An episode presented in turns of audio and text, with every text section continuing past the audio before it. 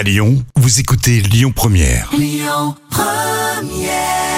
Les Fudgies, c'est Lyon Première. Allez, c'est vendredi, on passe au petit plat. Les petits plats de Camille. Ah, bien voilà, enfin, un bon dessert. C'est bon ça, les rochers coco. C'est bon, voilà, Ah oui. parce que je m'attendais toute la semaine, un dessert, un dessert, un dessert.